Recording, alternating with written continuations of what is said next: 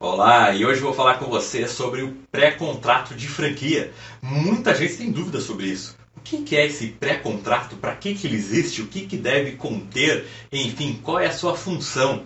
E eu vou te explicar tudo neste vídeo. Vamos lá. A primeira coisa que a gente precisa entender é a seguinte: a relação de franquia é de uma empresa, o CNPJ da franqueadora, com outra empresa, o CNPJ da unidade franqueada, da franquia certo? Então, beleza. Assim a gente fica bem claro que é, é uma relação entre duas empresas em que a franqueadora cede uso de, de, da marca, transferência de know-how, enfim, todo o seu papel como franqueador para aquela outra empresa e não para uma pessoa, certo? Assim fica totalmente é, descaracterizada né, alguma relação de vínculo trabalhista. Porém, o que acontece? Quando a gente vai vender uma franquia, eu preciso ter a COF, que é a circular de oferta de franquia, com todas as informações né, relevantes para o franqueado que ela exige. Esse interessado tem 10 dias e só a partir desses 10 dias que ele pode assumir um compromisso, um contrato e pagar taxa de franquia para a franqueadora. Vamos lá. Passados esses 10 dias, o franqueado, o interessado, né, o candidato a franqueado diz: Realmente, gostei, eu quero ser um franqueado, vamos assinar o contrato. Só que o que acontece? Neste momento, ele ainda, muito provavelmente, não tem o CNPJ dessa empresa que será a unidade franqueada. Ele ainda, né, às vezes, não tem nem o ponto, então, até fazer isso, formalizar toda essa relação, ele efetivamente ter um CNPJ vai levar um tempo.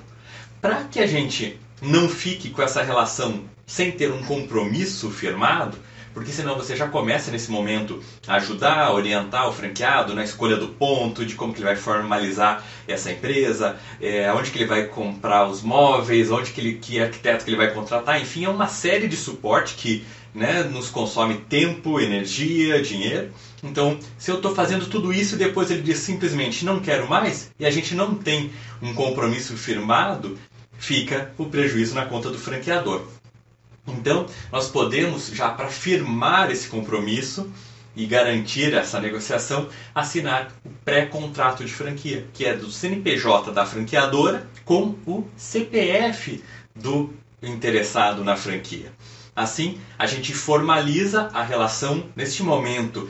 Ele já assume um compromisso e ele também já paga a taxa de franquia. Assim, o franqueador pode ficar tranquilo para prestar todo o serviço, suporte, orientação, porque sabe que já está com esse compromisso firmado através de um documento, um documento válido que é o pré-contrato de franquia.